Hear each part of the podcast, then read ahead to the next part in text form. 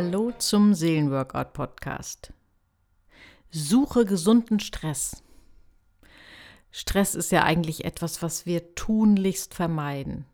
Und wenn man mal so guckt, in irgendwelchen Zeitschriften blättert, irgendwelche Artikel über Stress, dann liest man eigentlich immer das Negative über Stress. Stress ist schädlich. Wir sollten Stress minimieren. Wir sollten Strategien entwickeln, um Stress höchstens auszuhalten oder Stress vorzubeugen.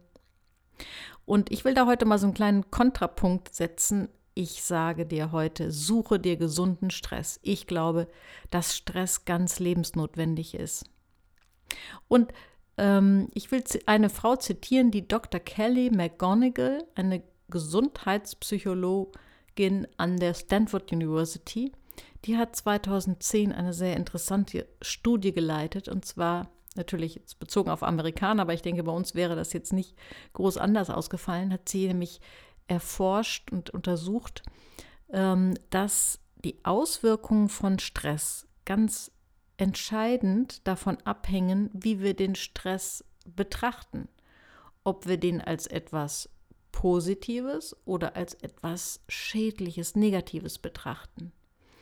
Und sie hat festgestellt, dass die, die kleinere Gruppe, die kleinere Gruppe war, dass die Stress als etwas Positives angesehen hat, die hatte ein, eine 43 Prozent geringere Wahrscheinlichkeit, einen vorzeitigen Tod zu erleiden. 43 Prozent geringere Wahrscheinlichkeit im Vergleich zu der Gruppe, die Stress als negativ bewertet haben. Nun könnte man natürlich vermuten, vielleicht hat ja diese Gruppe, die Stress als positiv ansieht, vielleicht sind die haben die wenig Lebenserfahrung und sind naiv und haben noch nie so richtig heftigen Stress erlebt. Und die Gruppe, die Stress negativ ansieht, die sind wirklich stresserprobt. Aber das war nicht der Fall. Die Untersuchung hat gezeigt, die Stressbelastung war in beiden Gruppen ungefähr gleich hoch. Es war wirklich die unterschiedliche Bewertung. Also, wenn man das ernst nimmt, müsste man eigentlich die Aussage wagen, unsere Einstellung zu Stress wirkt sich auf unsere Lebenserwartung aus. Und weil das anscheinend so ist, denke ich, lohnt es sich da mal genauer hinzugucken. Was macht den Unterschied in diesen beiden Gruppen aus? Die eine Gruppe betrachten Stress als etwas Positives, nämlich als eine Herausforderung und die andere Gruppe als eine Bedrohung. Jetzt ist es aber so, dass das nicht allein nur Denken ist, sondern man hat noch mehr herausgefunden.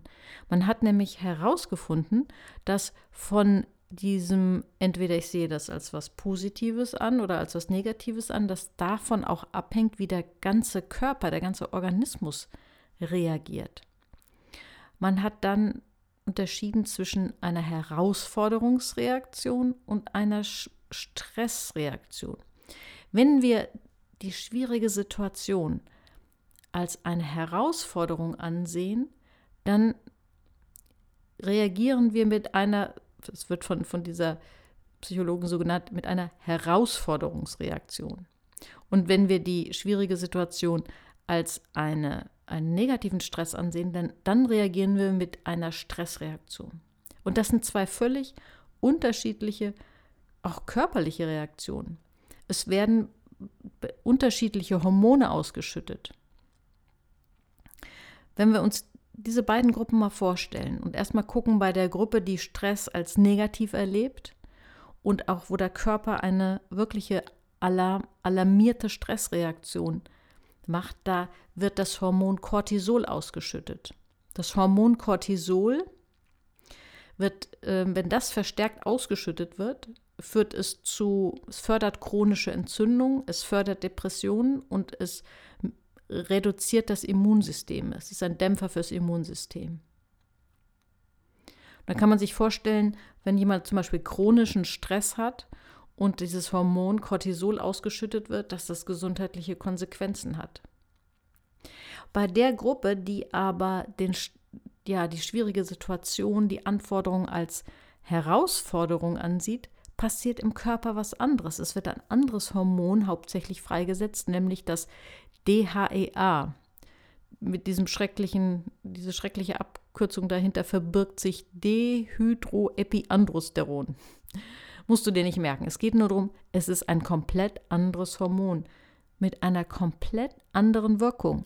Dieses Hormon regt nämlich Hirnwachstum an. Also ist schon absolut faszinierend, wenn man sich vorstellt, wenn ich also die Anforderungen, den Alltagsstress, die schwierigen Aufgaben, die ich habe, wenn ich die ansehe als etwas Positives und die interpretiere als, wow, eine Herausforderung, dann schüttet mein Körper ein Hormon aus, das das Hirnwachstum anregt. Das heißt, ich bin sozusagen ideal bereit zum Dazulernen.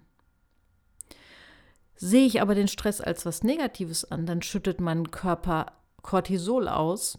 Also alles natürlich, die, das Mischungsverhältnis ändert sich. Ich vereinfache das hier jetzt einmal einfach ein bisschen, damit es deutlich wird dann bin ich nicht in einem optimal lernfähigen Zustand, sondern dann leidet mein Körper, letztlich auch die Seele.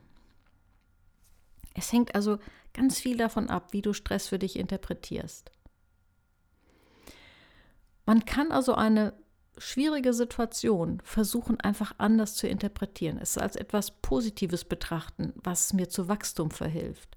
Ich kann die schwitzigen Hände und die ja das Zittern meiner Hände äh, und die Anspannung und ja, die Nervosität vor einem Auftritt zum Beispiel einfach betrachten als, wow, mein ganzer Körper bereitet sich auf eine Herausforderung vor.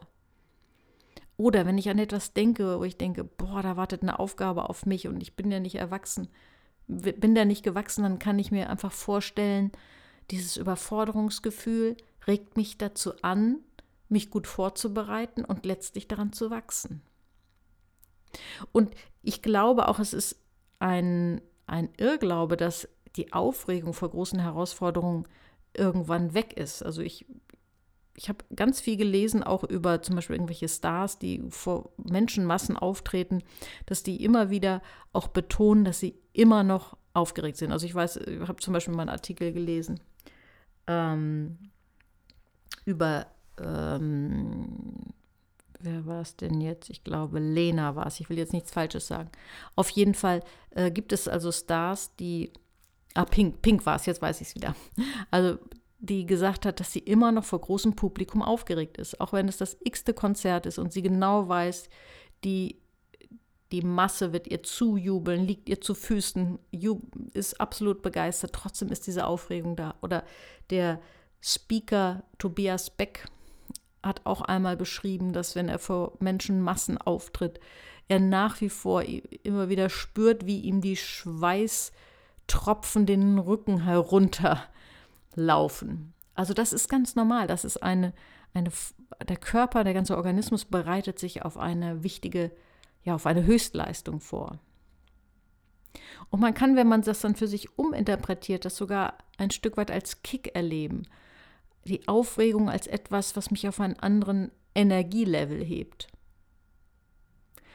Also wenn ich zum Beispiel mit Gruppen arbeite, in der Seminararbeit, dann bin ich auch, wenn ich eine Gruppe noch nicht kenne, äh, vor dem ersten Seminartag immer auch aufgeregt und spüre das auch. Und ich versuche mich dann immer vorher in einen positiven Zustand zu bringen. Ich höre gute Musik, ich trinke nochmal einen Kaffee, ich nehme mir ganz, ganz viel Zeit, auch in dem Seminarraum, um ja, mich da einfach, ja, mich da aufzuhalten und mich so innerlich, gedanklich mit Energie aufzuladen.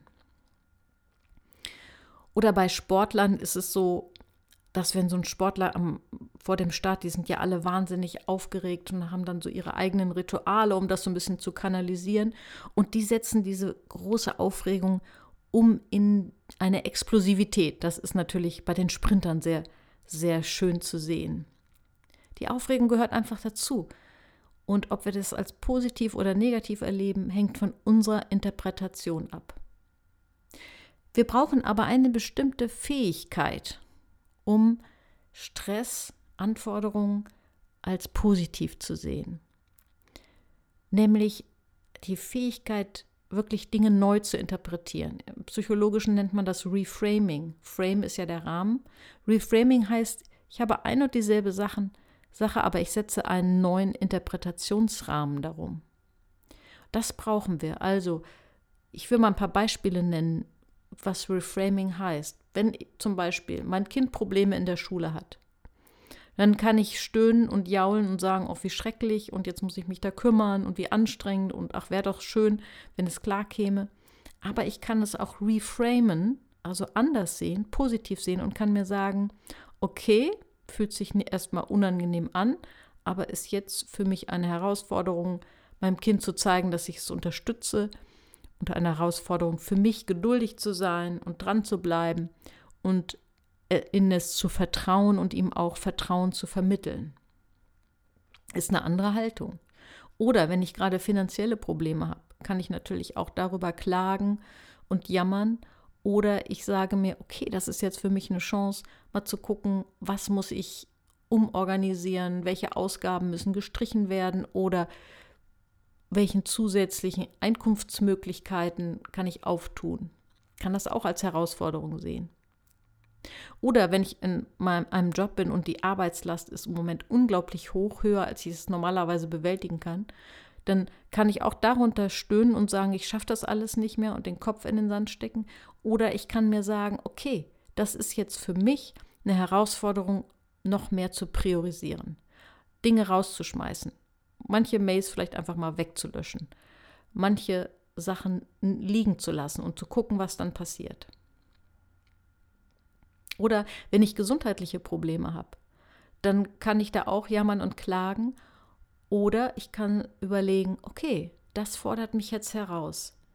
Vielleicht ist es jetzt an der Zeit, vielleicht ist jetzt der Zeitpunkt, wo ich anfangen muss, mich mehr um meine Gesundheit zu kümmern, Sport zu machen, mich besser zu ernähren. Was kann der erste Schritt sein?